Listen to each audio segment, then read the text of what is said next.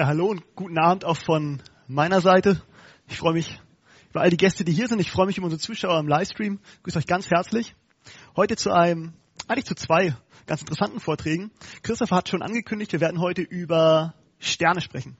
Wir werden heute über Steine sprechen und die Themenbereiche Astronomie und Geologie damit heute Abend besprechen. Morgen Abend wird es um Paläontologie und auch um Zoologie gehen, also mehr in den Bereich der Pflanzen und Tiere und ähm, der Fossilien. Ich denke, jetzt hört man mich vielleicht auch im Livestream. Herzlich willkommen, schön, dass ihr dabei seid. Ähm, ich habe gerade angekündigt, worum es gehen wird heute und morgen. Ihr habt es nicht mitbekommen, lasst euch überraschen.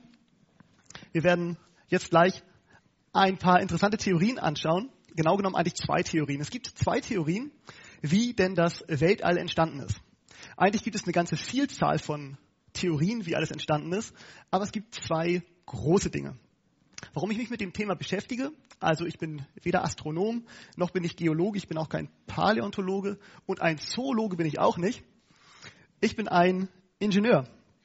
Ich habe diese, diese Dinge also im Kern nicht gelernt, wie ich zum Beispiel die Steine anschaue, nicht an einer Universität, das habe ich mir selbst beigebracht, ähm, habe ein paar Bücher dazu gelesen, habe mich mal umgeguckt, was die Wissenschaftler dazu sagen.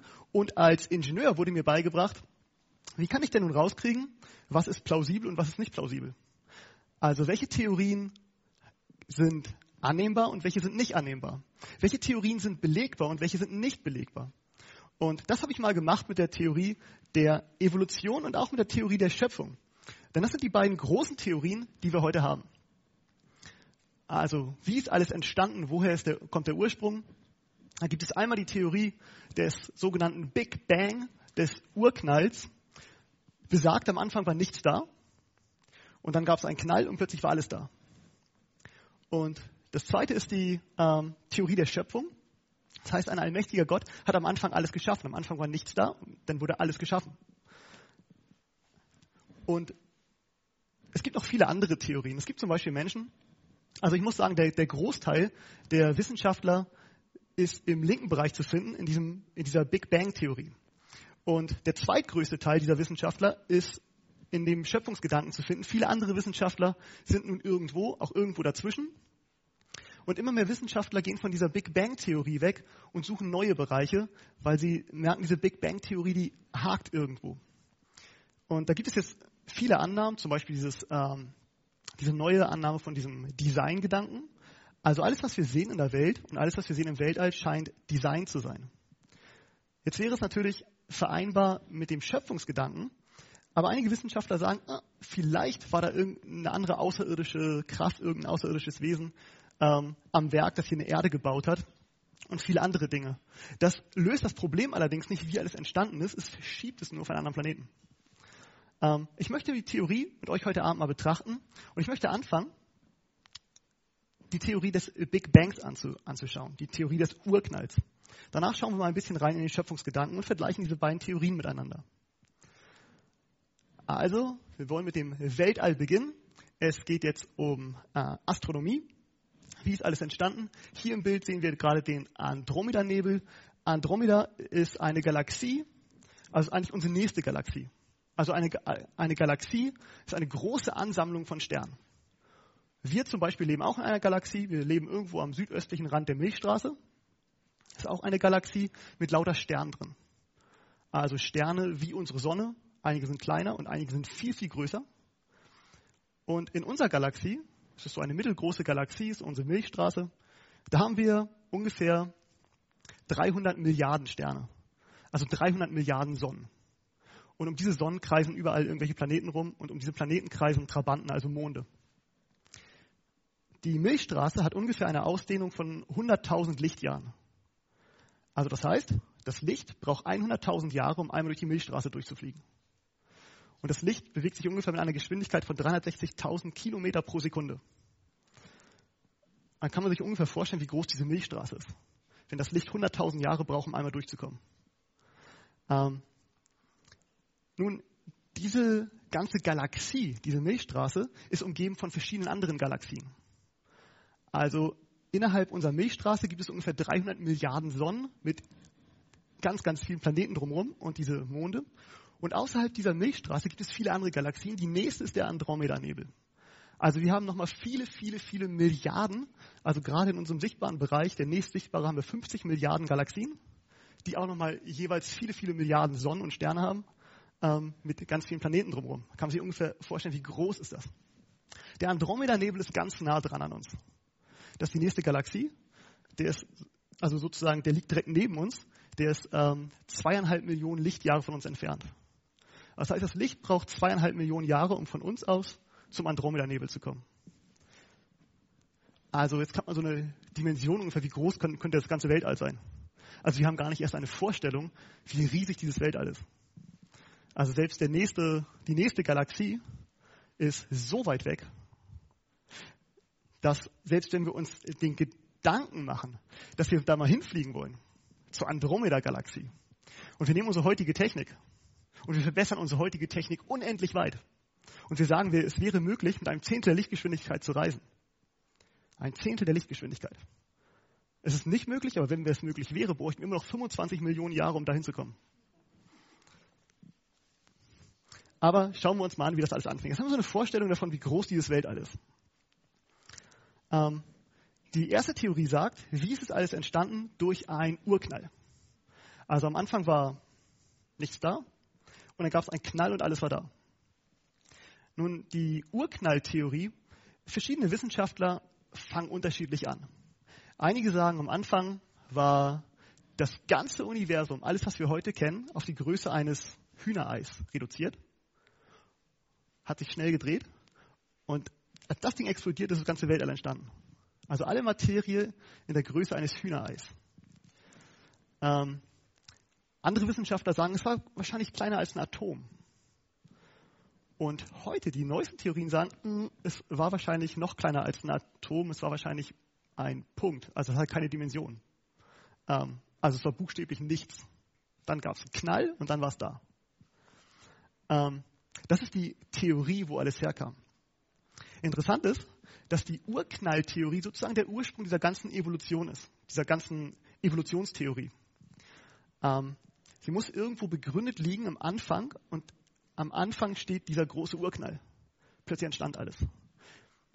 Wenn Sie heute rumgehen und die Eltern fragen, der Schüler, die heute in den Schulen sitzen und es lernen, und Sie gehen zu den Eltern und fragen, können Sie Ihrem Kind die Evolutionstheorie beibringen? Auf wie viele Eltern meinen Sie, stoßen Sie, die in der Lage sind, Ihrem Kind das beizubringen? Kaum. Das Interessante ist, es versteht auch kaum einer. Kaum einer versteht, wie diese Theorie ähm, funktioniert. Es sind ganz viele einzelne Cluster aus verschiedenen wissenschaftlichen Bereichen, die zusammengesetzt werden, aber keine oder kaum Verbindung haben.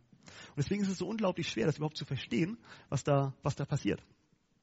Nun, die Urknalltheorie besagt, und dazu will ich mal einen Stift nehmen und was zeigen. Am Anfang war da also ein Punkt. Und von diesem Punkt aus, und den müssen wir uns jetzt vorstellen, irgendwo zwischen Hühnerei und Atom, ähm, von diesem Punkt aus hat sich nun das ganze sichtbare All ausgebreitet. Das heißt, Materie fliegt in alle Richtungen. Nachdem es einen großen Knall gab, flog die Materie überall hin. Und das Ganze wollen wir uns mal dreidimensional vorstellen. Also wir stellen uns vor, dass diese Pfeile auch nach innen gehen und nach hinten, ja, wie eine Kugel. Es knallt von einer Mitte weg und das ganze All fliegt nun auseinander. Nun, was man jetzt erwarten würde, was passieren sollte, wäre, jedes Teilchen, das hier fliegt, entfernt sich von dem nächsten Teilchen, das hier fliegt, mit zunehmender Entfernung. Ja? Nach einiger Zeit wird dieses Teilchen hier sein und dieses Teilchen irgendwo hier oben. Hier haben wir einen Winkel drin. Und dieser Winkel besagt nun, dass diese Teilchen sich immer weiter voneinander entfernen. Und das in alle Richtungen. Das heißt, alle Teilchen, die am Anfang zusammen waren, driften nun auseinander. Das ist logisch, oder? Alle Teilchen driften auseinander. Und jetzt wird die Annahme getroffen, dass diese ganzen Teilchen, die jetzt irgendwo auseinandergedriftet sind, sich dann irgendwie mal gesammelt haben. Ähm, kurioserweise, wenn wir überlegen, was würde jetzt passieren, dann müsste jeder normale Menschenverstand sagen, diese Teilchen müssten jetzt im ganzen Universum irgendwo verteilt sein. Und es gibt ein Prinzip, das nennt sich das kosmologische Prinzip. Und das kosmologische Prinzip besagt, dass das Weltall zur selben Zeit an jedem Raumpunkt und auch in alle Richtungen für große Entfernungen gleich aussieht. Und wird auch räumliche Homogenität genannt. Also die Annahme, dass es in jeder Richtung gleich aussehe, heißt Isotropie. Diese Theorie hier besagt, und das ist ein, ein physikalisches Gesetz, ein Prinzip, dass nach diesem Urknall das Weltall an jedem Punkt gleich aussehen muss. Es besagt, die Materie muss gleichmäßig verteilt sein. Macht ja eigentlich auch Sinn. Im Weltall, wir haben eine Explosion in einem Weltall und es gibt keinen Druck. Im Weltall ist buchstäblich nichts am Anfang da. Heute gibt es Teilchen im Weltall. Aber in der Vergangenheit wird gesagt, alle Materie war ja in einem Punkt zusammengefasst. Also keine Materie drumherum. Jetzt gibt es eine Explosion. Das heißt, all diese Teilchen fliegen mit einer unglaublichen Geschwindigkeit voneinander weg. Und die Teilchen würden sie sich jetzt, ähm, eine Theorie hat jetzt besagt, diese Teilchen müssten sich jetzt einander anziehen und dann wieder zusammenfinden. Das Kuriose daran ist aber, dass es kein wissenschaftliches Modell gibt, wie das passiert sein soll. Denn die Kraft, die diese Teilchen voneinander wegbewegt, ist viel, viel größer als die Kraft, die sie zusammenbringt. Das heißt, diese Teilchen hätten sich niemals finden dürfen. Und all diese kleinen Teilchen müssten gleichmäßig im ganzen Weltall verteilt sein. Was wir aber tatsächlich sehen im Weltall, ist keine gleichmäßige Verteilung der Materie. Wir sehen Galaxien, wir sehen Sterne, wir sehen große Clusterwolken, also Ansammlungen von Sternen oder Ansammlungen sogar von Galaxien. Auch die Milchstraße ist in so, einem, in so einer Ansammlung von ein paar tausend Galaxien, in so einem Cluster. Und es sieht nicht aus, als wäre die Materie gleichmäßig verteilt, sondern überall sind irgendwelche Häufchen von Sternen, irgendwelche Häufchen von Galaxien. Und so sieht es im, im ganzen Weltall aus. Das Bild links zeigt uns dieses ähm, berühmte Hubble Deep Field. Das ist aus der Milchstraße aus in eine Richtung geguckt, nicht in die Milchstraße rein, sondern aus der Milchstraße raus, vom Hubble-Teleskop aus.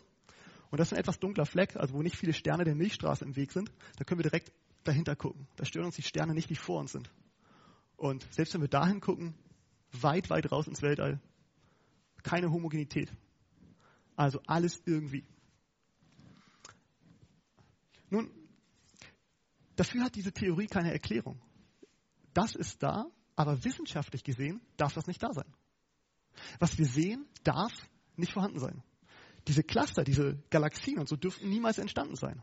Aus wissenschaftlicher Sicht. Trotzdem sind sie da. Nun, es gibt keine Theorie, die besagt, wie sich das gesammelt haben soll. Es gibt heute viele, viele, ähm, viele Gedankengespinste, die werden aber Jahr für Jahr wieder verworfen. Es kommen neue, wie alles sich gesammelt haben könnte. Nun, die Idee dabei ist, warum wird trotzdem noch festgehalten an diesem Urknall, wo doch eigentlich im Weltall alles dagegen spricht, was wir sehen? Nun, wenn man ins Weltall hineinguckt, dann sieht man, wenn man mit einem Teleskop schaut, die, die Verschiebung vom, vom Licht. Es sieht alles so aus, wenn man sich die Sterne genau betrachtet, sehen die alle ein bisschen rot aus.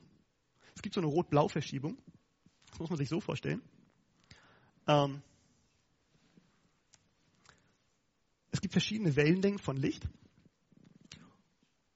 die wir sehen. Also Wellenlängen, die wir sehen, ist alles zwischen 700 ähm, und 400 Nanometern.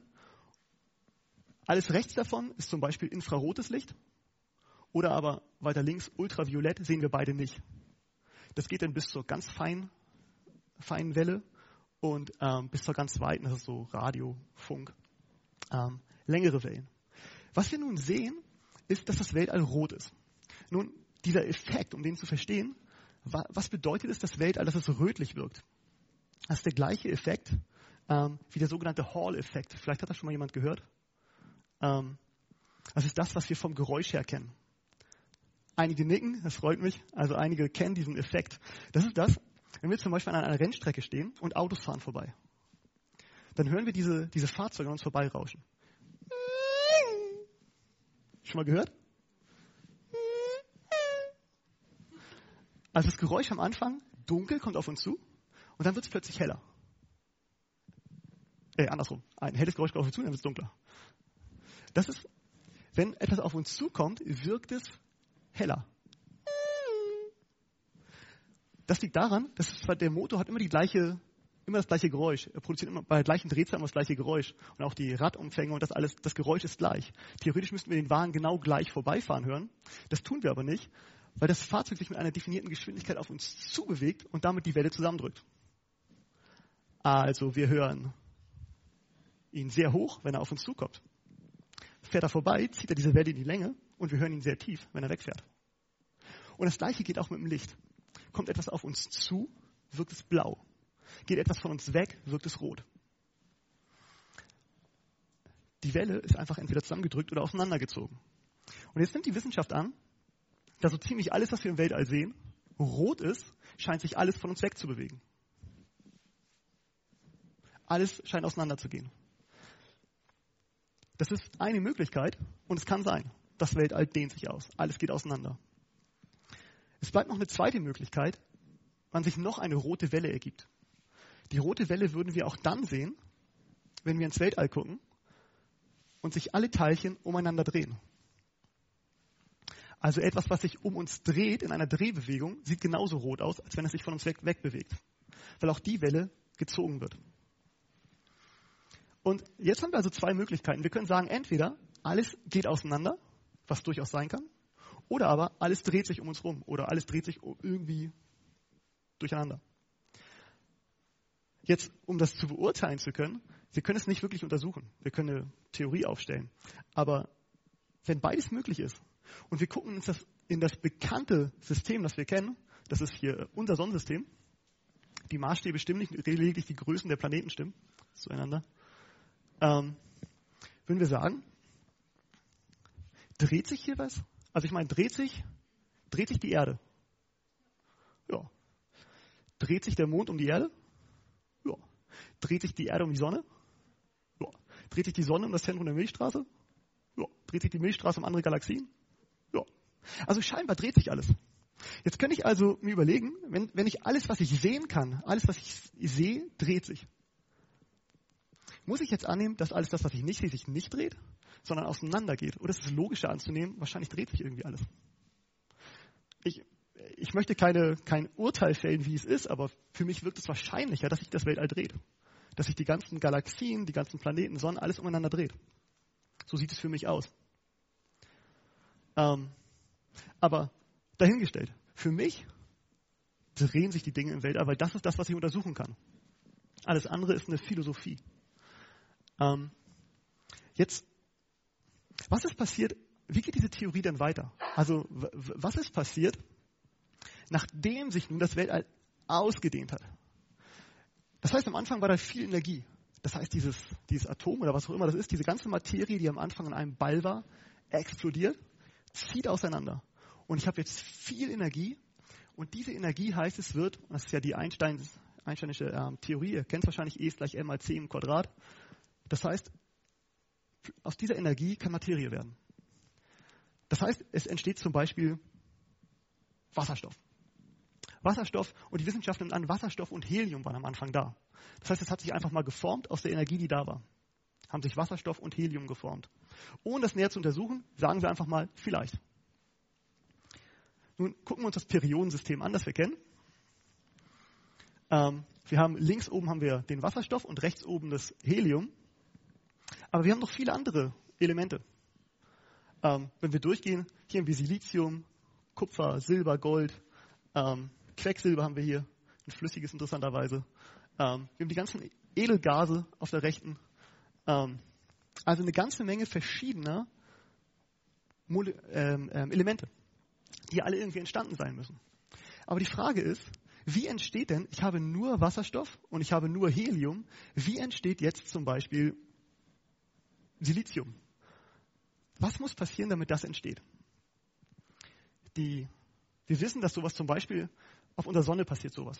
In unserer Sonne fusionieren Kerne miteinander. Also verschiedene Elemente drängen sich zusammen, werden mit Kraft aufeinander gedrückt und es entsteht ein neues Element. In dem Fall hier ein Beispiel, zum Beispiel, wie wir das bei, ähm, von Wasserstoff kennen, wie er in unserer Sonne zu Helium wird. Das heißt, man nimmt zwei Elemente und drückt sie mit einer unglaublichen Kraft aufeinander, dass sie miteinander fusionieren. Man hat ein neues Element. Das kann ich so oft machen, wie ich, wie ich Lust habe. In Gedanken, kann ich diese ganzen Dinger zusammendrücken und kann mir alle Elemente damit bauen. Wenn ich Wasserstoff habe, kann ich mir Helium bauen, kann mir Sauerstoff bauen, kann mir Gold machen, ich kann mir alle diese Elemente bauen. Ähm, ich brauche nur eine Mordsenergie dafür.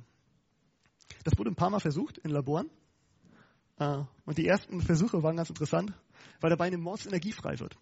Fusioniere ich zwei Kerne miteinander, gibt es eine riesen Energiewelle, die frei wird. Und die, in den ersten beiden Versuchen sind die Labore komplett runtergebrannt. Also sind diese Kerne fusioniert und die Labore waren weg. Ähm, später hat es geklappt. Und das kann passieren. Jetzt ist die Frage, das soll entstanden sein im Weltall, in einem buchstäblichen Nichts, in einem leeren Raum. Sollen Kerne fusioniert sein. Das überlegen wir uns hier mal. Also in der Atmosphäre, in der wir hier gerade sitzen, haben wir so ungefähr 78% Stickstoff, 21% Sauerstoff. Die gute Nachricht ist, wir brauchen alle Sauerstoff zum Leben und 21% Sauerstoff reichen völlig aus für uns. Die schlechte Nachricht ist, die 21% Sauerstoff sind bei mir hier vorne und die 28% Stickstoff bei euch da hinten. Jetzt brauche ich nur kurz warten und gleich fallen alle um. Das ist, das ist nicht der Fall. Ähm, es gibt ein Gesetz in der Wissenschaft, das Gesetz der Entropie, das besagt, es wird alles miteinander vermischt. Das heißt, egal wo ich bin auf dem Planeten, alles ist überall, werde ich in etwa den gleichen Sauerstoffgehalt haben. Das heißt, ich kann überall leben. Theoretisch müsste ich ja sagen, ich sitze hier und atme oder ich stehe hier und atme. Langsam müsste der CO2-Gehalt hier ansteigen und müsste irgendwann umfallen. Aber das ist nicht der Fall. Es vermischt sich immer überall gleichmäßig. Diese Vermischung haben wir also auch im Weltall und alles ist gleichmäßig verteilt. Jetzt, wenn alles so schön gleichmäßig verteilt ist, jetzt stellt euch mal vor, jetzt kommen zwei Elemente auf die Idee zu fusionieren. Zum Beispiel zwei Sauerstoffelemente, die wir hier im Raum haben. Fusionieren jetzt beide miteinander. Was müsste passieren? Eine Riesenenergie müsste diese beiden Dinger zusammendrücken. Jetzt können wir alle warten und warten mal ab, bis wir das erste Teil sehen, das mit einem anderen fusioniert. Wie oft habt ihr sowas schon erlebt? Noch nie. Noch nie haben wir das erlebt. Ähm, warum eigentlich nicht? Ich meine, warum werden hier nicht aus zwei Teilen eins? Weil es eine Monsterenergie benötigt, um diese beiden Dinger zusammenzuteilen, zu drücken, zu fusionieren. Es kommt einfach nicht vor. Und dabei haben wir hier in unserer Atmosphäre schon ein Bar Druck. Und wenn wir in die Tiefsee gehen, haben wir bis zu 1000 Bar Druck. Aber da fusioniert überhaupt nichts. Nun, diese Fusion soll aber in den Weltall stattgefunden haben, wo einfach mal nichts ist. Nichts. Da sollen sich also durch diese Fusion, ähm, äh, Fusionsketten, sich also die Sterne gebildet haben. Aber was sollte denn zwei Teile dazu bewegen, in dem Weltall von nichts zu fusionieren?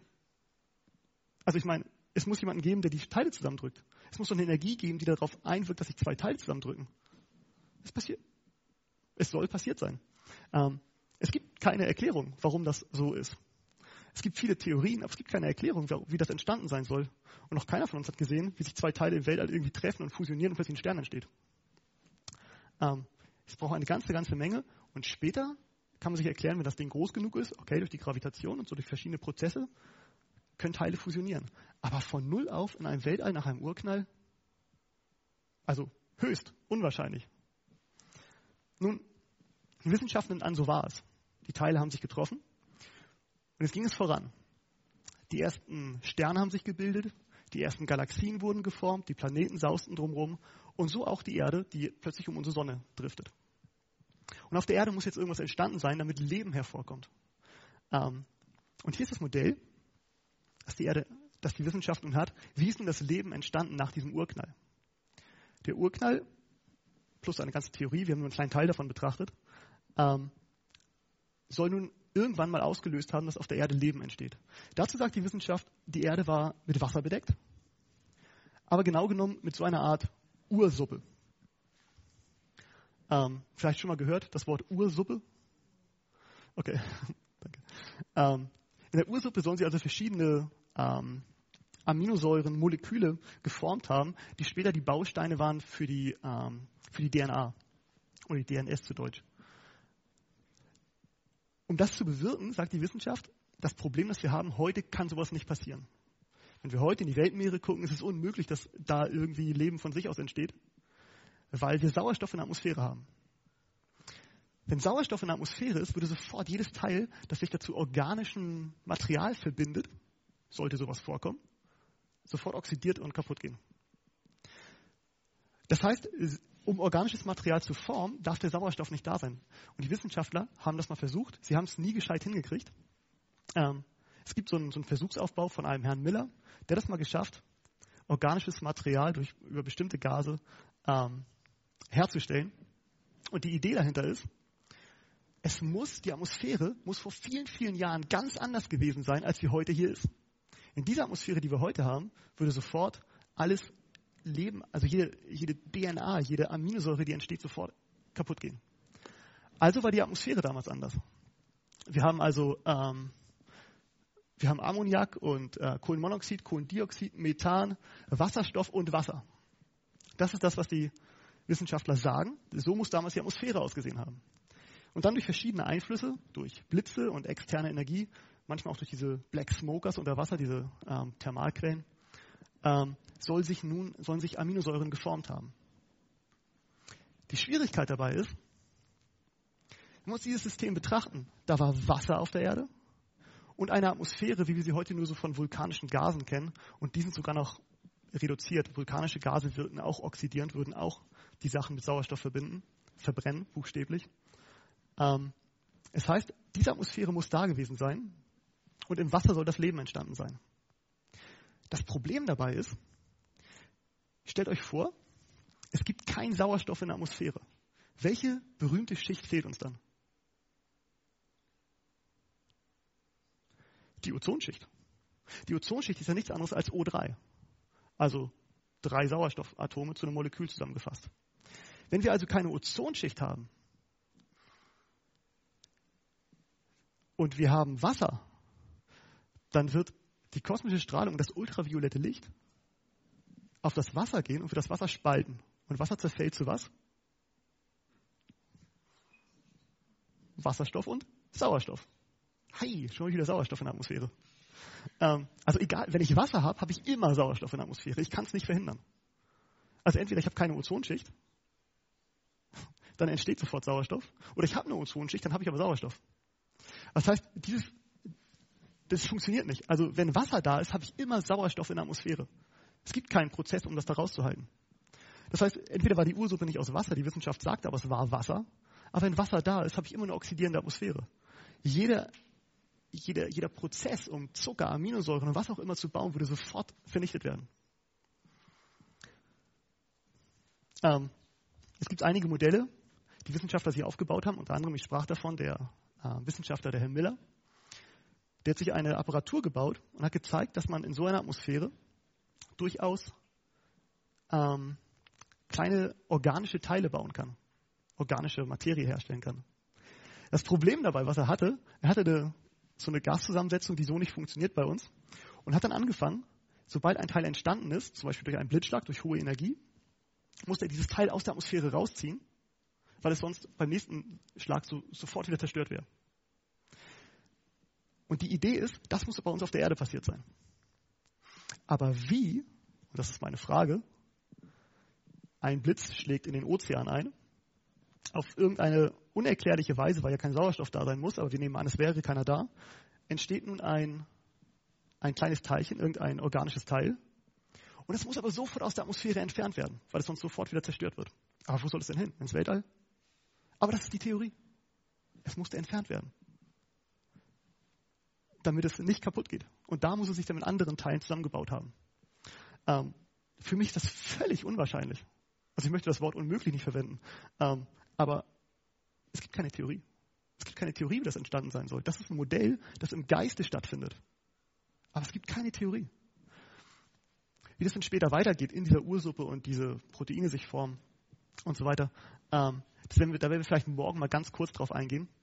Ähm, wer der mal Lust hat, kann sich mal mit beschäftigen, wie sich so eine hochkomplexe Zelle formen soll. Haben wir vielleicht einen Arzt unter uns? Schade. Okay. Ähm, Ärzte wissen, wie komplex diese Zelle ist.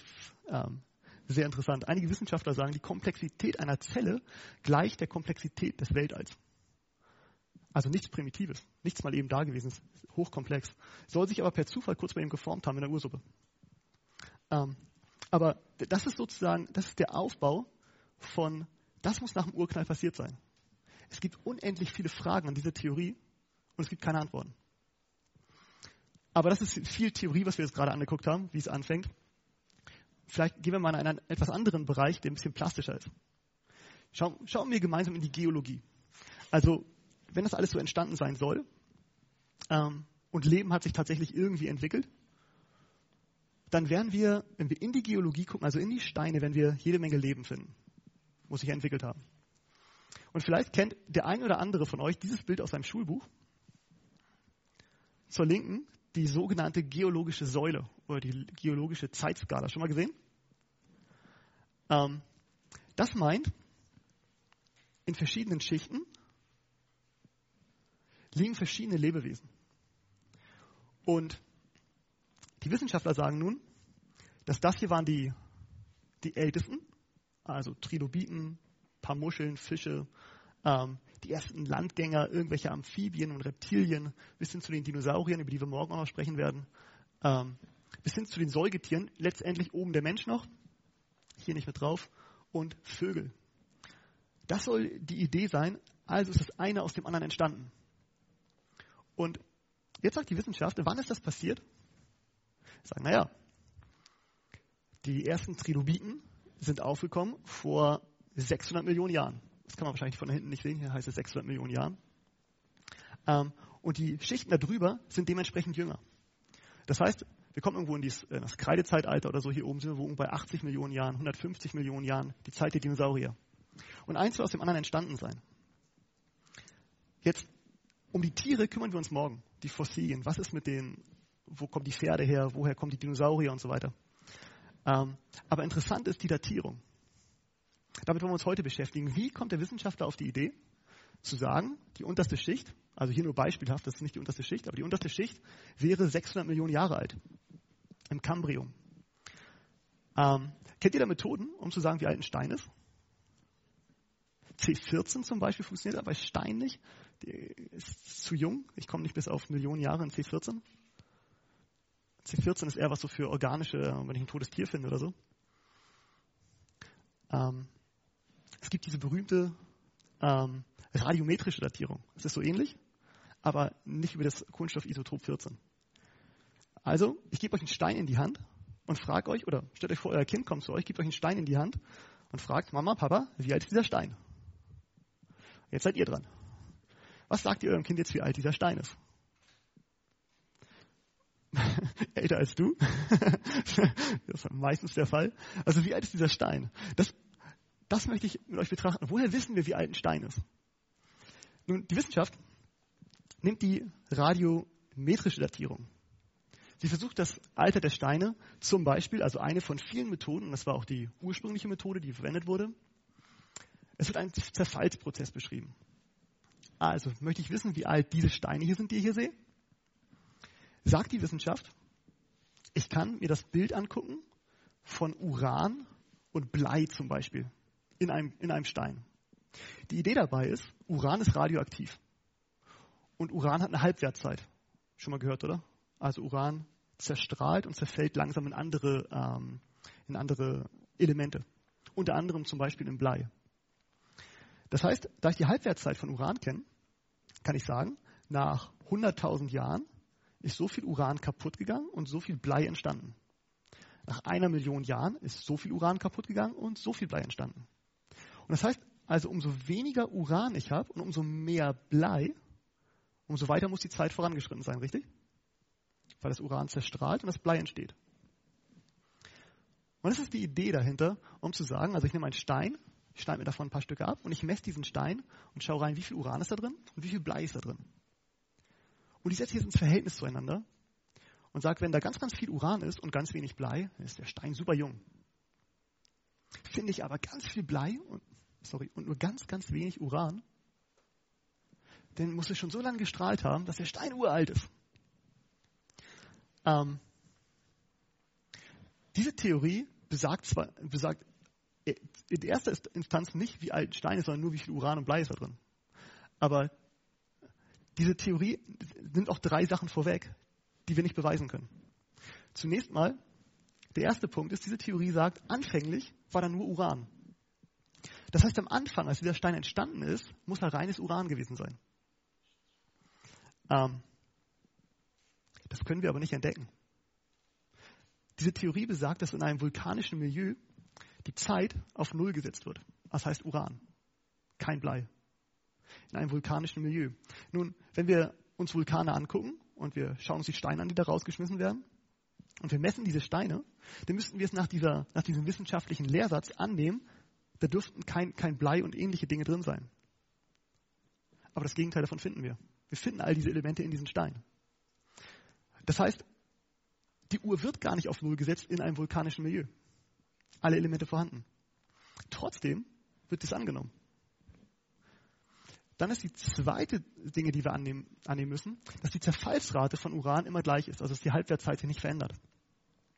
Das wird auch gemeinhin angenommen, bis jetzt vor, ich glaube, fünf Jahren, die Universität in, in Kiel ähm, entdeckt hat. Das war ein Professor, das mal untersucht mit seinen Studenten, weil irgendwas stimmte nicht in seinen Untersuchungen. Und mit seinen Studenten hat er mal diese Halbwertszeit untersucht und festgestellt, dass sie leicht variiert. Nun, ist es möglich, dass die Halbwertszeit in der Vergangenheit ein bisschen anders war als heute? Dass sich, dass sich da Versch Verschiebungen ergeben? Dass die Halbwertszeit eben nicht konstant ist in jedem Element? Das würde diese Theorie vernichten. Und die dritte, die dritte Annahme, Voraussetzung, die ich haben muss, um zu sagen, dass, dass der Stein ist so alt, ist, dass dieses System dicht ist. Ähm, ein Stein, ist ein Stein ein dichtes System, komplett abgeschlossen oder ist er porös? Porös, oder? Also ein Stein ähm, nimmt Sachen auf und gibt Sachen ab. Wenn ihr zu Hause einen Stein nimmt und ihn ins Wasser legt, nimmt ihn wieder raus und wiegt ihn hinterher, ist der Stein schwerer, als er vorher war. Der Stein hat also Wasser aufgenommen. Und ihr könnt den Stein trocknen, dann gibt ihr das Wasser wieder ab und er ist wieder ein bisschen leichter. Hm, also Dinge kommen in diesen Stein rein und Dinge fallen aus diesem Stein raus. Jetzt, Uran ist ein relativ großes Element, das nicht ausgespült wird, aber die Lote fallen raus, also Blei, Aluminium und so weiter. Die werden ausgespült aus Stein. Das, und das Problem dabei ist, wenn ich einen Stein habe und da ist Uran halb und halb Blei drin und da wird das Blei ausgespült, was muss ich denn sagen? Ist der Stein älter geworden oder jünger geworden? Das Blei wird ausgespült, er ist jünger geworden. Nun, Wissenschaftler haben sich so ein Felsen hier genommen, ein Stein, und haben oben ein Stückchen abgenommen und haben unten ein Stückchen abgenommen und haben beide ins Labor geschickt zum Datieren. Ein Stein. Dieser Stein hier war unglaublich jung. Und dieser Stein hier war unglaublich alt. Aber es war ein Stein. Das Problem ist, die, die Bleilote sind durchgewandert durch den Stein und haben sie unten abgesetzt. Ähm, jetzt ist der gleiche Stein, aber er hat unterschiedliche Datierungen. Einmal ist dieser Stein 10 Millionen Jahre alt und einmal ist er 200 Millionen Jahre alt. Aber es ist der gleiche Stein. Das heißt, diese Methode verrät mir nicht, wie alt der Stein ist. Diese Methode sagt mir nur, wie, welche, welche Elemente in welcher Konzentration vorhanden sind. Aber das ist die Methode, die heute angewandt wird, um zu schätzen, wie alt ein Stein ist. Und jetzt wirklich, um zu schätzen, wie alt der Stein ist. Wir haben noch ein ganz anderes Problem.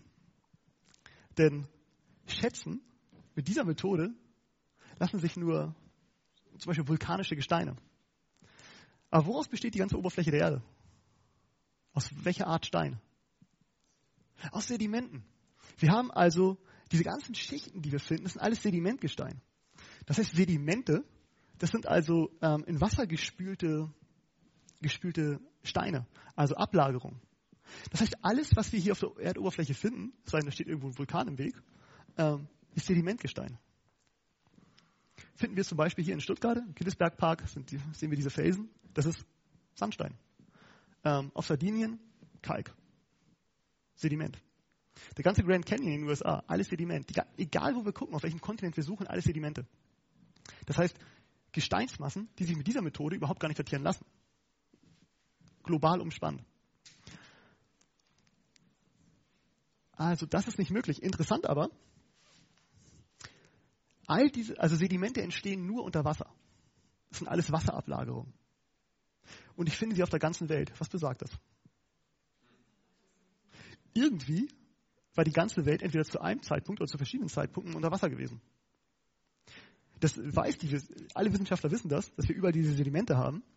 Und die Schöpfungswissenschaftler sagen, naja, klar, da war mal eine, eine globale Flut. Die Bibel nennt es Sintflut. Da war eine, eine Flut.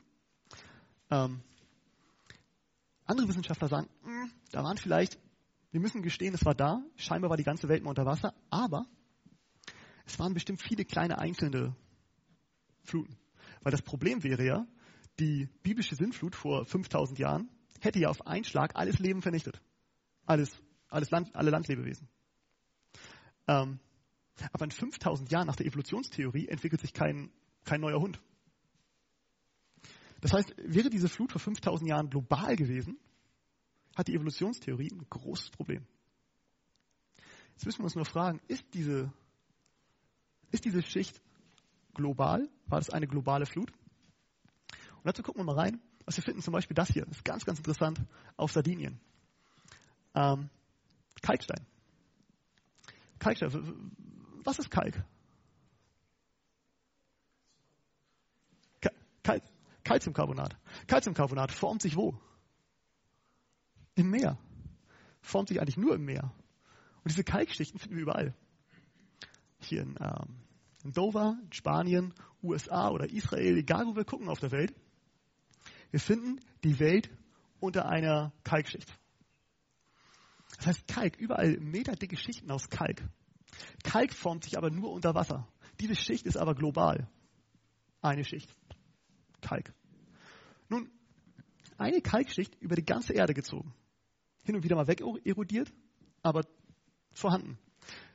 Formt sich nur unter Wasser. Das heißt, wir müssen davon ausgehen, alle Schichten plus diese Kalkschicht obendrauf sind alle unter Wasser entstanden.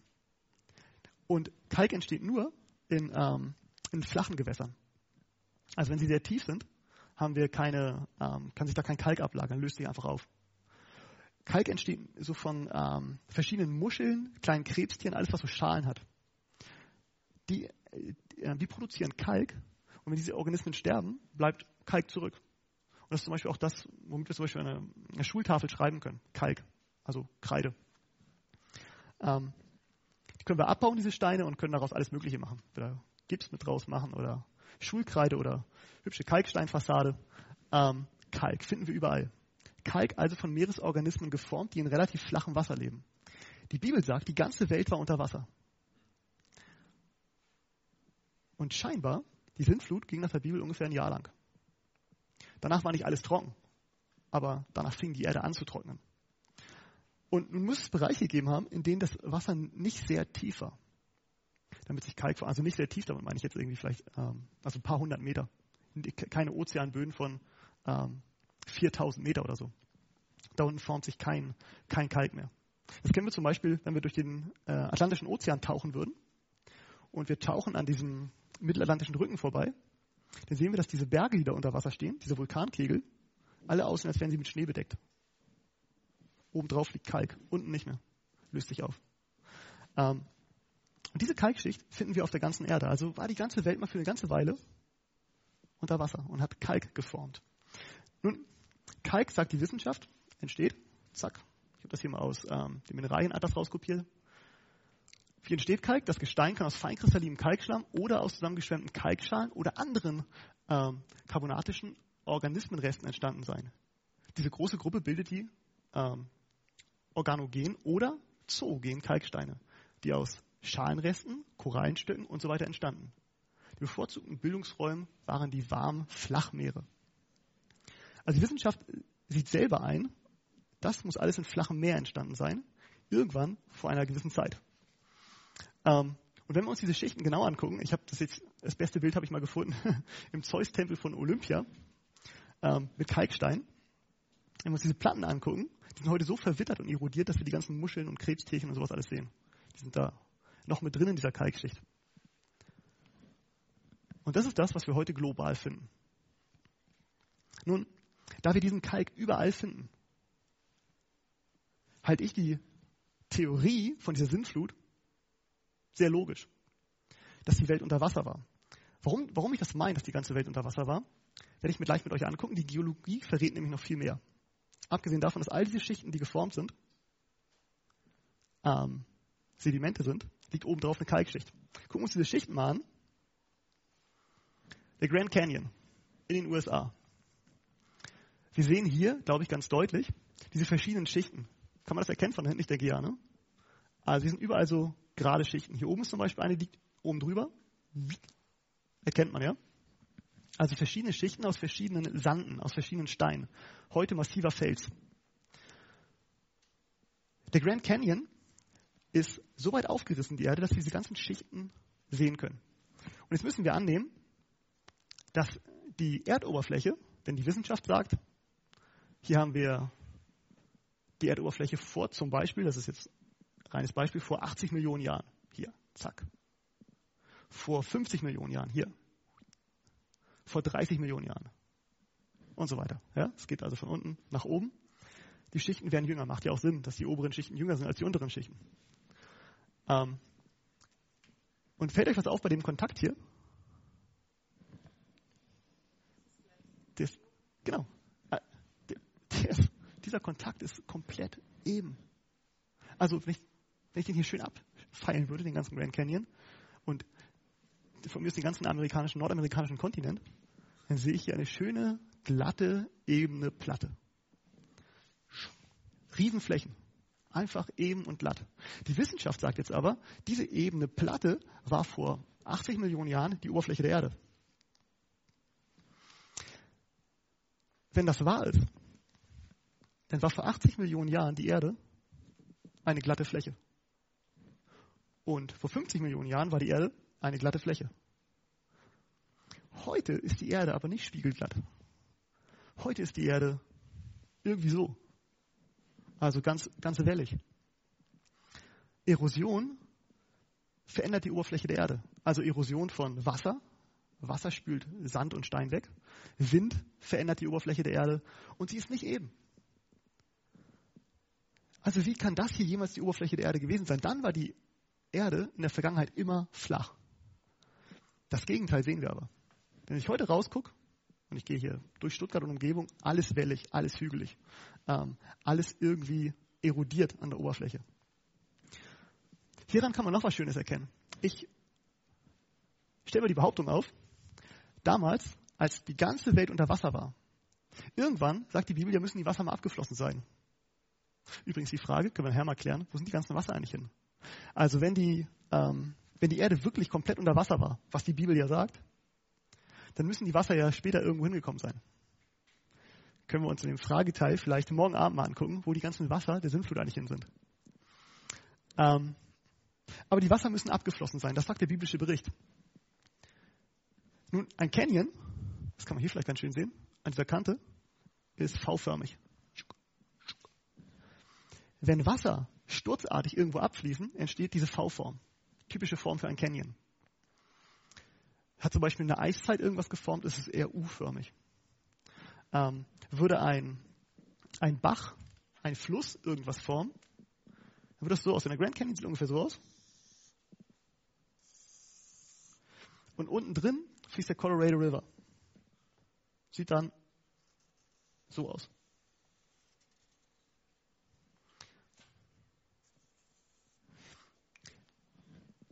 Das heißt, da, wenn ein Fluss etwas formt, beult er was aus. Er unterschwemmt das Ufer. Er gräbt unter, unterm Ufer. Wenn eine Sturzflut irgendetwas formt, dann reißt es ein V. Würde Eis etwas formen, sieht es U-förmig aus. Das heißt, dieser ganze Canyon, und übrigens der Canyon und auch die in Afrika und Asien und Australien, alles was wir sehen, ist V-förmig. Da müssen auf ganz kurze Art und Weise sturzartig große Wasserfluten abgeflossen sein, damit sowas entsteht. Ähm, und ich glaube, dass die Sintflut, als sie abgeflossen ist, genau dieses Bild hinterlassen hat. Denn es gibt, glaube ich, mir ist kein Wissenschaftler bekannt, der was anderes sagt, außer das war alles komplett unter Wasser. Und als die Fluten weggingen, sind diese, ist diese Struktur entstanden. Da sind noch andere hübsche Dinge entstanden. Ähm, als die Erdoberfläche und wir wissen, diese ganzen Schichten haben sich mal geformt Übrigens müssen diese Schichten relativ schnell unter Wasser geformt worden sein. Das sind die Schichten, die wir gerade im Canyon äh, gesehen haben. Alles Sedimentgestein. Diese Schichten sind ja total glatt. Zwischen diesen Schichten, wenn wir uns diese Schichten genau angucken, finden wir interessanterweise so Wasserverwirbelung irgendwo. Manchmal finden wir ein Blatt, das zwischen zwei Schichten steht. Das ist total verrückt. also für Evolutionswissenschaftler eine Katastrophe. Weil wenn die Schicht 100 Millionen Jahre alt ist und diese hier 80 Millionen Jahre, dann war es ein ganz schön hartnäckiges Blatt. Ähm, dass das zwischen zwei Schichten liegen kann. Entweder, also die Schichten sind nicht so alt, sondern sie sind ganz schnell entstanden. Das sieht auch so aus. Denn unter Wasser können wir das nachbauen. Aber auf trockener Erde schaffen wir das nicht. Ähm, wir sehen so eine Wasserverwirbelung hier so zwischen den Schichten, so kleine Strudel und so, wo die eine Schicht so in die andere reinragt. So ein kleines Strudelbild. Manchmal sehen wir so, ähm, so Stromlinienbilder, dass das irgendwie geflossen ist. Also so wie Zement. Das passiert zum Beispiel, wenn Regenfälle mh, hm, über den Berg gehen und ein Berghang abrutscht und ins Tal fällt. Dann schmeißt er so eine richtig schlammige Masse ins Tal. Wenn gegenüber der Berghang auch noch abrutscht, fällt er oben drauf und ich habe zwei Schichten, die so aussehen. Eine dunkle Schlammschicht, eine rote Schlammschicht oben drüber, eine weiße Schlammschicht oben drüber, je nachdem wie die Hänge abrutschen, fallen sie übereinander und liegen dann genau so schön geordnet. Und das wäre genau das Bild, das wir erwarten bei einer Sintflut. Die Kontinentalhänge rutschen ab, die Berge brechen in sich zusammen. Alles rutscht ab und fällt übereinander. Und ich habe genau das Bild. Und genau dieses Bild ähm, sehe ich zum Beispiel im Grand Canyon. Alles flache Schichten. Untersuche ich diese Schichten genau, sehen sie so aus. Übrigens eine Sache noch zu diesen Schichten. Gucken wir uns diese Schichten ganz genau an. Stellen wir fest, dass diese Schichten wassersortiert sind. Das heißt, in jeder Schicht habe ich hier größere Steine liegen, eingebettet in, diesem, in dieser Schicht.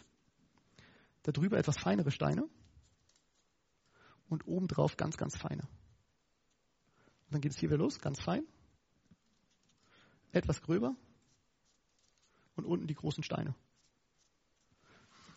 Ist genau das, was wir erwarten, wenn es im Wasser gespült wird. Die schweren Sachen liegen unten drin, oben drüber der Staub.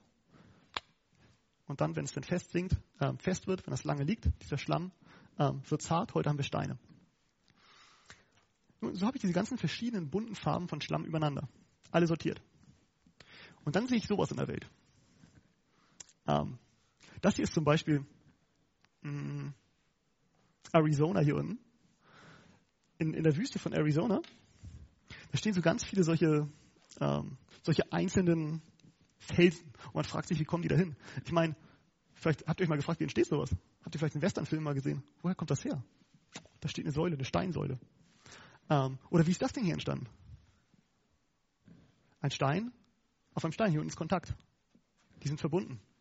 Ähm, vielleicht habt ihr mal diese großen Felsköpfe gesehen, die scheinbar auf so einer kleinen Stange stehen. Kennt ihr das? Oder das hier. Was hat sich die Natur denn da gedacht? Hat eine Brücke gebaut. Ähm, das sieht für mich genau so aus. Wisst ihr, wenn ich das Ding hier jetzt mit Wasser füllen würde, ich würde hier eine Wasserschicht oben drauflegen.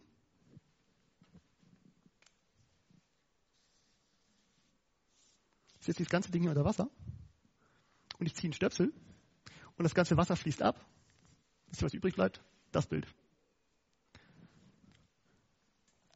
einige von diesen, ähm, diesen Schichten werden vom Wasser einfach weggeschwemmt. Und ein paar Teile bleiben hinterher noch stehen. Und eh alles weggeschwemmt ist, ist das Wasser weg. Besagt, ein paar Überreste von dieser oberen Schicht sind stehen geblieben. Das ist das, was wir hier sehen. Dieser Fels hier zum Beispiel, hier muss Wasser drumherum geströmt sein, hat den Fels wegerodiert und hier unten zog es weg und ehe der Fels weg war, war das Wasser weg. Und heute steht er da als stummer Zeuge einer Flut. Von viel wegströmendem Wasser. Heißt aber, das Material war kein Stein. Das war nicht fest, das muss weich gewesen sein. Ist auch genau das, was wir erwarten würden, wenn die ganze Welt unter Wasser wäre. Das Material ist weich. Und jetzt wird es weggeschoben. Dann entsteht auch sowas, wenn Wasser irgendwo durchfließt. Das hat die ihm nicht standgehalten im Wasser. Das Wasser hat einen Durchgang gefunden und hat ein Loch gerissen. Ein schöner Bogen. Ähm, finden wir überall auf der Welt. Irgendwelche Spuren von abfließendem Wasser. Übrigens, das ist jetzt irgendwo in Amerika. Wir können auch ähm, zum Beispiel im Elbsandsteingebirge gucken. Da finden wir auch solche Sachen. Ähm, Im Elbsandsteingebirge genau das gleiche. Das ist auch Sedimentgestein, wo mal irgendwann mal Wasser abgeflossen ist. Und das sind die Reste, die da bleiben. Das bleibt noch stehen.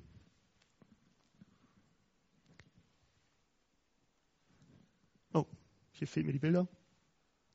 Macht nichts, ich erkläre es kurz. Ähm, also Blätter, haben wir hier schon gesehen. Ähm, interessant sind ähm, so Wasserlöcher, die wir manchmal oben auf Bergen finden. Wenn wir oben einen großen Berg haben, und dann finden wir manchmal oben drin so Kreis, also richtig kreisrunde, exakt kreisrunde Löcher. Tief. Die können ein, zwei Meter tief sein. Kann man sich reinstellen. Und die Wissenschaft hat die interessante Erklärung, wie, wie kommt es zu diesen komischen Löchern da oben auf dem Berg? Muss ja irgendwo hergekommen sein. Und die Erklärung ist, naja, diese Löcher sind schon komisch. Es muss ein Fluss da geflossen sein. Und da müssen Steine gewirbelt worden sein und die müssen sich nach und nach in diesen Felsen reingebohrt haben. Hey, wer von euch war schon mal auf einem Berg oben? Wer von euch hat schon mal einen Fluss auf einem Berg gesehen?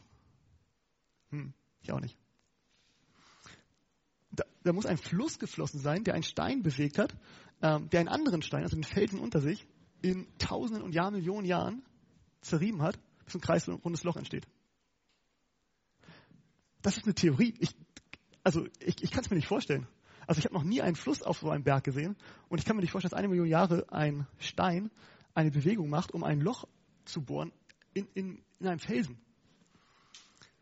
Es sieht aber so aus, dass wenn Wasser wegfließt und der Boden ist weich und es gibt einen Strudel, dass ich ein Loch ziehe, dass ich Material abtrage. Und genau die Form habe ich. Das kann ich hier in so einem Experiment nachstellen. Ich lasse Wasser wegstellen, zieht sich ein Strudel, kommt Material raus und ich habe ein herrliches, schönes, rundes Loch. Finde ich auf den höchsten Bergen.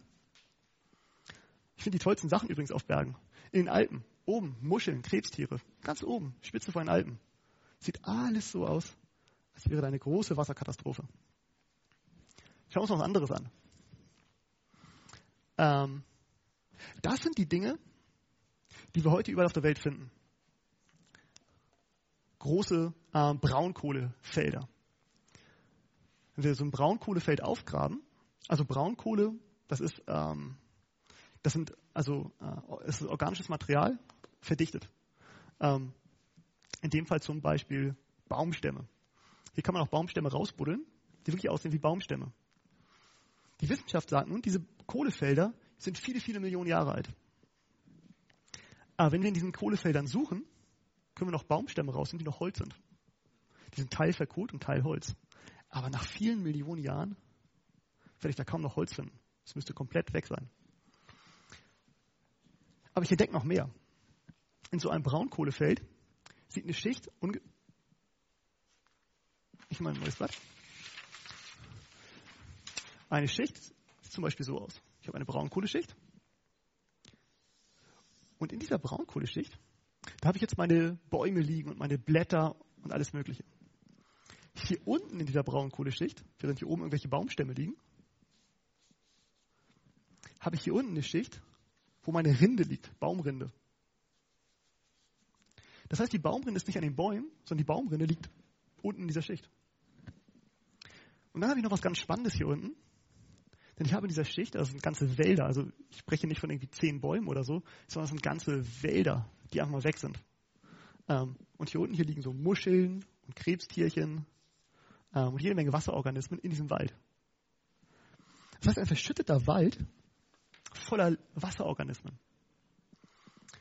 Diese Wälder scheinen verschüttet worden zu sein in der Vergangenheit, vor nicht allzu langer Zeit, durch eine Wasserkatastrophe. Und heute finden wir diese Wälder ganz interessanterweise ähm, orientiert.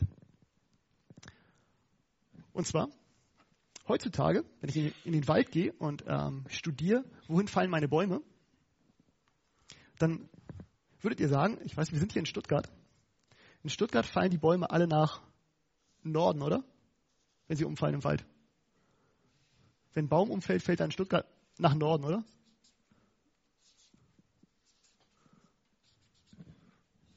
Wer meint, ein Stuttgarter Baum fällt immer nach Norden, wenn er umfällt? Keiner.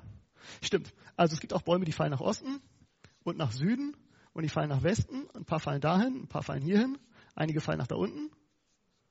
Also so sieht so ein typisches Bild aus. Wohin fallen unsere Bäume in unseren Wäldern? Wenn die von selbst umfallen, dann fallen die immer in irgendwelche Richtungen. Ähm, man kann nicht genau sagen, er fällt dahin oder er fällt dahin. Die gleichen Studien kann man an diesen Wäldern machen. Diese versteinerte Wälder sind ja riesige Wälder unter der Erde. Wenn wir uns angucken, wie diese Wälder fallen, wie sie gefallen sind in der Vergangenheit, also so gefallen, so gefallen und so gefallen.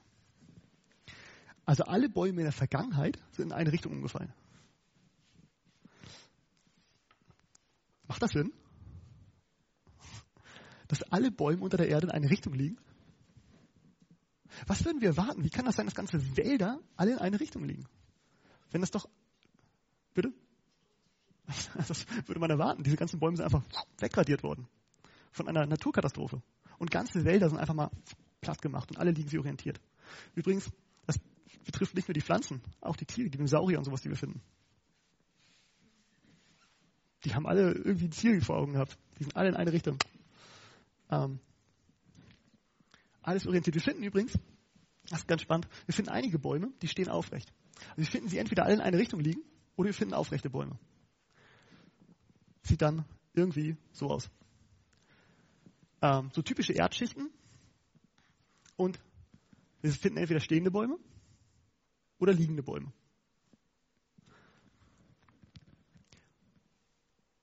So oder so.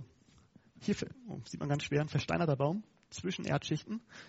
Das kann man kaum erkennen. Hier unten, das Stück ist Kohle. Das ist verkohlt und hier oben nicht.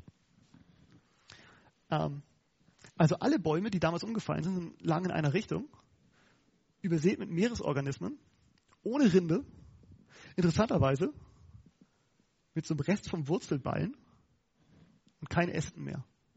Also keiner dieser Bäume hat noch Äste, keiner dieser Bäume hat Rinde und diese Bäume nur so, so einen Rest vom Wurzelballen. Das ist alles, was wir davon noch finden. Aber zu Tausenden und Millionen unter der, unter der Erde. Nun, um zu verstehen, was da passiert ist, können wir uns ein ganz aktuelles Ereignis anschauen von 1980. Ist in den USA ein Berg explodiert, der Mount St. Helens. Und es ist die, hier können wir erkennen, was ist damals passiert mit den versteinerten Wäldern. Weil genau das Gleiche ist 1980 nochmal passiert. Ein Berg explodierte. Der komplette Hang stürzte ein. Vorher hatte der Berg mal eine Kuppe. Der Hang stürzte ein. Auf, auf Hanghöhe gab es einen See. Dieser See ist komplett ausgeschüttet worden und fiel runter ins Tal und hat ganze Wälder einfach wegrasiert. Da war nichts mehr übrig. Und hinterher, nachdem das alles vorbei war, hat man sich das mal angeguckt und es war wie so, so eine Art Sintflut im Kleinen. All diese Bäume, diese ganzen Wälder sind einfach mal im Strom geschwommen. Was wir entdeckt haben an diesen, ähm, an diesen Bäumen, dass sie keine Rinde hatten. Wenn Bäume im Wasser gespült werden, dann drehen die sich und schlagen gegeneinander. Alle Äste werden ausgerissen, die Rinde wird abgeschält und die großen Wurzelballen werden dezimiert zu so einem Klumpen. Klar, die reiben gegeneinander, es ist viel Kraft im Spiel, alles wird weggerissen. Was da passiert ist von Mount St. Helens, das ist damals in der Vergangenheit auch passiert, bei einer viel, viel größeren Flut. Also ganze Kontinente wurden leer gemäht von ihren Wäldern. Ähm, und wenn wir uns angucken, also das finden wir so in den Schichten, ein paar aufrechte Bäume, ein paar liegende Bäume. Das gleiche haben wir hier gefunden. Bäume orientiert, Mount St. Helens in eine Richtung, ein paar Bäume standen. Ähm, wisst ihr, was auf dem Grund war? Die Rinde. Die Rinde dieser Bäume lag auf dem Grund. Darüber waren die ähm, stehende und liegende Bäume. Würde jetzt die nächste, würde der Mount St. Helens jetzt wieder in sich einstürzen, weil viel Wasser auf ihm liegt, ähm, würde die Schlammlawine kommen und würde diese ganzen Wälder einfach mal begraben. Und das ist genau das, was wir sehen. Das ist genau das, was wir sehen in der Vergangenheit. Denn die Bäume sind nicht verrottet. Die Bäume sind alle fossilisiert. Ich würde doch erwarten, ich meine, wie viele Fossilien entstehen heute in den Stuttgarter Forsten? Null. Keine Fossilien. In der Vergangenheit scheinbar, die ganzen Wälder sind alle fossilisiert. Die müssen alle von Schlamm begraben worden sein. Und das ist das, was wir entdecken in der Natur. Scheinbar eine Riesenflut global hat ganze Kontinente einfach mal die Wälder weggemäht. Ähm, und das ist das, was wir finden. Interessant finde ich ähm, diese Tatsache hier. Das ist jetzt aus dem Paläozoikum, also das ist für die Zeit, ähm, die frühgeschichtliche Erde, also die Evolutionstheoretiker sagen ungefähr 600 Millionen Jahre bis 400 Millionen Jahre, also weit in der Vergangenheit. Und man kann diese ganzen Schichten aufgraben und kann Untersuchungen machen, wie ist denn das Strömungsbild damals gewesen? Also wohin ist denn das Wasser geflossen? Und heute erwarten wir, wenn wir uns ein Land, irgendein Land angucken, und da gibt es Vertiefung, Senken, dass das Wasser in diese Senken hineinfließt. Und wenn es einen Graben gibt, fließen die Wasser irgendwie in diesen Graben hinein. Je nachdem, wie, wie, wie, so ein, wie Deutschland vielleicht aussieht. Deutschland hat irgendwie Gebirge, hat zum Beispiel ein Harz und das Wasser wird eher in die Senken anstatt auf den, in den Harz hochfließen. Ist das, ist das so verständlich? Also die Strömung geht eigentlich immer bergab. Geht immer in die Becken rein, die natürlichen Becken, die so ein, die so ein Land, ein Kontinent hat. In der Vergangenheit, das ist ein bisschen unscharf, ähm, in der Vergangenheit ist die Strömung scheinbar, dass der nordamerikanische Kontinent einmal über diesen Kontinent gegangen. Heute in Nordamerika sind überall so kleine Pfeile, die immer in irgendwelche Becken hineinzeigen, überall. In der Vergangenheit, das ist eine der untersten Schichten, ging die Strömung einmal übers Meer und hat hier wusch, einmal den ganzen Kontinent überschwemmt. Das ist ein völlig atypisches Bild. Sowas finden wir nirgendwo heute in der Natur. Ein ganzer Kontinent einmal überschwemmt. Wenn wir die nächste Schicht uns angucken, also sozusagen 100 Millionen Jahre weitergehen und gucken, wie war es denn zu dem Zeitpunkt, dann finden wir das gleiche Bild. Nur die Strömung in die andere Richtung. Also der ganze Kontinent wieder überschwemmt in die Richtung. Und das finden wir in den USA, das finden wir in Asien, das finden wir in Afrika, das finden wir in Europa, das finden wir auf allen Kontinenten. Das finden wir in Südamerika. Scheinbar war die Strömung damals völlig anders als heute. Heute finden die Wasser irgendwie ihren Weg auf der Oberfläche und damals ging die Strömung, die Meeresströmung aber quer über die Kontinente. Ähm, das sind Belege dafür, dass zu einem Zeitpunkt einfach mal die ganze Kontinente weg waren, von Wasser überspült. Das ist genau das, was die Bibel sagt. Ähm, es gibt gute Wissenschaftler auf beiden Feldern, Evolutionisten und Kreationisten. Aber wenn ich mir untersuche, was sie herausgefunden haben und was sie hinstellen, dann würde ich sagen, dafür gibt es kein Modell bei den Evolutionisten. Wie kann das, wie kann das passiert sein? In all den Jahren. Wie können diese ganzen Schichten übereinander geflogen sein? In eine Richtung.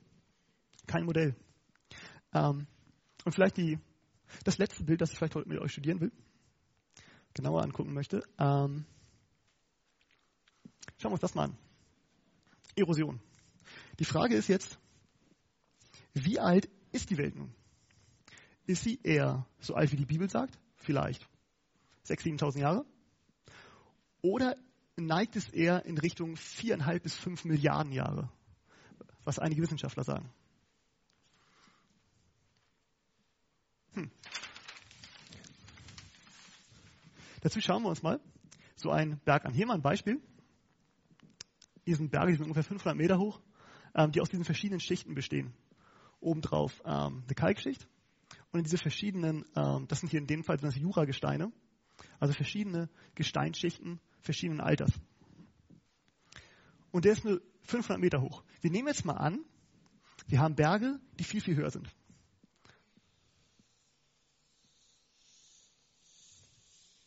Was sind so die höchsten Berge, die wir auf der Welt haben? 8000? 8000. okay, vielleicht der Mount Everest. 8800 und, okay. Ähm, auf diesen Schichten, auf diesem Berg, finden wir auch diese ganzen verschiedenen ähm, Schichten. Also unsere Gebirge, auch die Alpen, haben auch oben drauf eine schöne Kalkschicht ähm, und sind angehoben worden. Das sagt die Bibel übrigens auch. Gott hat nach der Sintflut die Berge angehoben. Also mit einer Kraft von unten hochgedrückt, dass wir heute einen Berg haben. Jetzt nehmen wir an, dieser Berg ist, was war das, 8000, dann 9000 Meter hoch, ja? 8848. Das ist der Mount Everest. okay? Ähm, jetzt müssen wir uns fragen, hier sind diese ganzen Schichten oben drauf. Und anhand dieser Schichten, wenn wir jetzt sagen können gleich, wie alt ist die Erde? Schichten liegen oben drauf. Und was passiert jetzt? Wir haben normalerweise Erosion, oder? Überall auf dem Planeten. Dinge werden abgetragen, Gesteine werden abgetragen. Jetzt auf dem Himalaya, also ungefähr in der Nähe von Mount Everest, kommen wir so auf knapp zwei Meter. Gestein werden abgetragen alle tausend Jahre.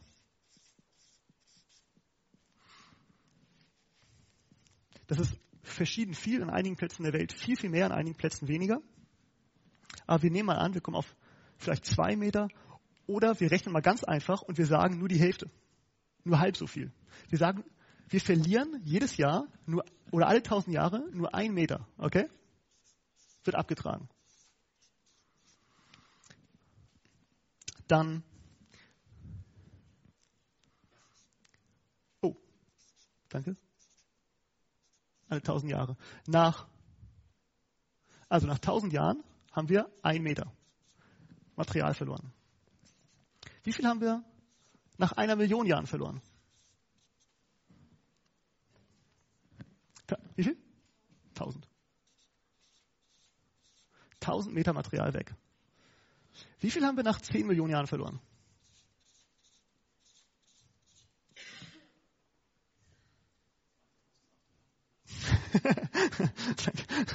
also eigentlich 10.000 Meter, oder? Das heißt, nach, bei nur der halb, halben angenommenen Erosion wäre der Berg einfach mal komplett weg nach 10 Millionen Jahren. Die höchsten Berge der Erde wären weg. Wäre diese Welt also 10 Millionen Jahre alt, wären die Berge weg, ins Meer erodiert. Jetzt sagt die Wissenschaft aber, hm, so leicht ist es nicht.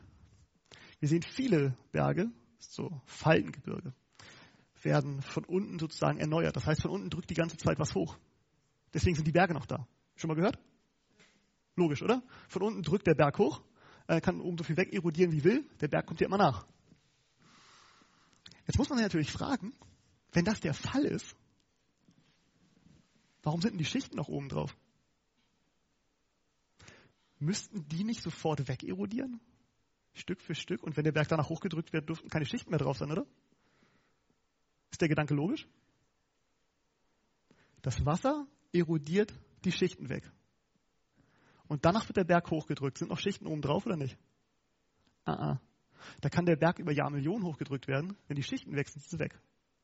Die würden nur neu entstehen durch eine neue Flut.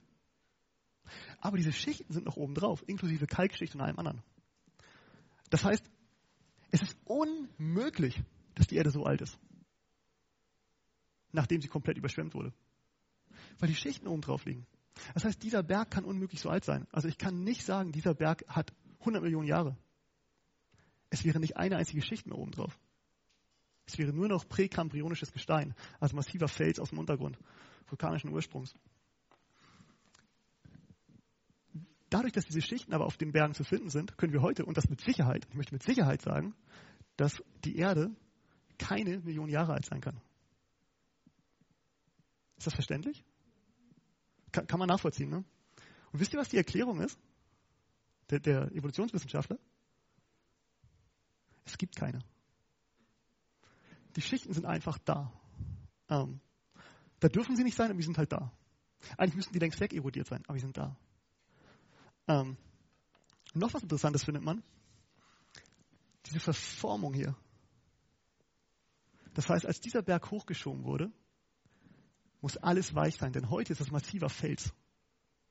Das ist einfach nur Stein, richtig harter Stein. Das heißt, als es hochgeschoben wurde, muss alles weich sein, denn es hat sich alles verformt. Und das ist das, was wir heute in der Natur finden. Und ich glaube, die Geologie sagt uns, der Planet kann unmöglich so alt sein, wie einige Wissenschaftler uns das verkaufen wollen. Der Planet muss viel, viel, viel jünger sein. Und was ich interessant finde, ist, dass die Menschen das sehen, aber niemals oder viele nicht den Weg gehen, ähm, dann zu sagen, okay, vielleicht lohnt es sich mal in die Bibel reinzuschauen. Vielleicht gibt es da eine Erklärung in einem uralten Buch das uns sagt, wie es passiert ist. Es werden immer mehr und mehr Wissenschaftler, die von, der, von dieser Urknalltheorie, von dem Evolutionsgedanken rübergehen ähm, zu dem kreationistischen Gedanken mit verschiedenen Ansätzen. Aber es werden immer mehr. Ich selber war früher selber einer, ähm, der die Evolutionstheorie vertreten hat. Ich habe sie kaum verstanden, aber für mich war es logisch, dass ein großer Pool an Wissenschaftler arbeitet daran, als ob ich gedacht, muss ja logisch sein. Und als ich mich damit beschäftigt habe, sah ich lauter unlogische Dinge in dieser Theorie. Dinge, die nicht sein dürfen, die keinen Sinn machen, die diese Theorie völlig widerlegen. Ähm, und da stehe ich heute. Und ich glaube, und damit möchte ich abschließen, ähm, in der Bibel gibt es einen Vers oder zwei Verse im Römerbuch, die besagen, weil das von Gott Erkennbare unter ihnen offenbar ist, da Gott es ihnen offenbar gemacht hat. Denn sein unsichtbares Wesen, nämlich seine ewige Kraft und Gottheit, wird seit Erschaffung der Welt an den Werken durch Nachdenken wahrgenommen, sodass sie keine Entschuldigung haben. Gucke ich mir die Werke Gottes an, die Berge, ähm, die Sterne, und ich denke darüber nach, dann kann ich auf keinen anderen Schluss kommen, außer es muss geschaffen sein. Paulus schreibt damals schon, wenn wir die Natur genau studieren, dann stellen wir fest, sie muss erschaffen worden sein. Und die großen Wissenschaftler der Welt, ähm, zum Beispiel Albert Einstein. Albert Einstein sagt, wer meine Schriften gelesen hat und daraus schließt, ich sei ein Atheist, der hat nichts verstanden von dem, was ich geschrieben habe. Albert Einstein. Umso weiter wir in die Wissenschaft hineingehen, umso tiefer wir in die Sterne gucken, umso weiter wir in die, in die ähm, Geologie hineinschauen, umso weiter wir uns auch morgen zum Beispiel mit Zoologie und Paläontologie, also mit den Tieren beschäftigen und den Pflanzen, umso mehr erkennen wir, da steckt ein Schöpfer hinter. Wir müssen nur weit genug studieren. Das ist zum Beispiel mh, hm, Heisenberg, unser großer deutscher Wissenschaftler Heisenberg. Heisenberg war der mit der Unschärferelation. Er sagt, der erste Schluck aus dem Becher der Wissenschaft macht dich zum Atheisten. Aber an seinem Grunde wartet Gott. Heisenberg. Ähm, Newton, der wahrscheinlich größte Naturwissenschaftler, den wir heute kennen, Isaac Newton. Isaac Newton hat Unmengen an Büchern geschrieben über Naturwissenschaft. Aber wisst ihr, was er noch mehr geschrieben hat? Theologische Bücher. Der Mann war brillant. Ähm, und anhand von dem, was er sehen konnte, konnte er sagen, da ist ein Schöpfer. Weil Isaac Newton hat viel studiert. Auch die anderen großen Wissenschaftler, die großen Namen, die wir heute kennen, die haben studiert und studiert und studiert und haben sich die Natur angeguckt und haben irgendwann gesagt, okay, alles weist auf einen Schöpfer hin. Wenn ich ehrlich bin zu mir selbst, muss ich sagen, da war ein Schöpfer. Und das haben die Wissenschaftler herausgefunden. Und ich glaube, dass jeder von uns, der hier heute sitzt, ein Gehirn bekommen hat von Gott, mit dem er denken kann, wo sich die Sachen angucken kann. Was sehen wir in der Natur? Und wir nicht alles glauben müssen, was die Menschen heute sagen. Denn ganz viel Wissen wird einfach eingetrichtert. Auch in den Schulen heute, ohne dass es nachgeprüft wird. Viele Theorien, die die Kinder heute lernen, können die Eltern gar nicht mehr verstehen. Es muss nur noch auswendig gelernt werden. Aber wenn das logische Theorien sind, dann müssen sie doch verstanden werden. Dann müssen doch gerade die Eltern das verstehen können, was die Kinder da lernen. Aber hier kapitulieren die Eltern. Denn diese Theorien hängen nicht miteinander zusammen. Und ich glaube, dass wenn wir wirklich die Welt verstehen wollen, sehen wollen, wie alles funktioniert, dann sollten wir das Recht haben, darüber selber nachzudenken, uns das anzugucken und alles zu prüfen und das Gute zu behalten. Amen.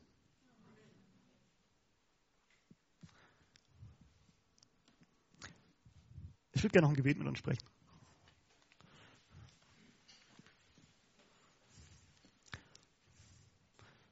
Unser lieber Vater im Himmel, wir möchten dir von ganzem Herzen dafür danken, dass du es gemacht hast, dass wenn wir die Natur studieren und uns alles genau angucken, dass wir deine Schöpfungsmacht darin erkennen können. Dass wir sehen können, Herr, wie wunderbar du alles gemacht hast. Lieber Vater, wir möchten dich bitten, dass du uns die Augen öffnest, dass wir deine wunderbare Gottheit in der Natur um uns herum erkennen können. Dass wir sehen können, Herr, dass du der Schöpfer von allen Dingen bist. Dass wir erkennen können, dass du die Dinge gemacht hast, von denen du in der Bibel sprichst und schreibst. Vater, wir danken dir dafür, dass du alles gemacht hast und auch uns gemacht hast. Wir möchten dich bitten, dass du uns durch diese Vorträge führst, dass du uns die Augen weiterhin öffnest, dass wir noch viele neue Dinge erkennen können und lernen dürfen. Lieber Vater, hab Dank dafür, dass wir wissen dürfen, dass du bei uns bist. Wir möchten dich bitten, Herr, dass du mit uns in diesen Abend gehst und danken dir dafür. Amen.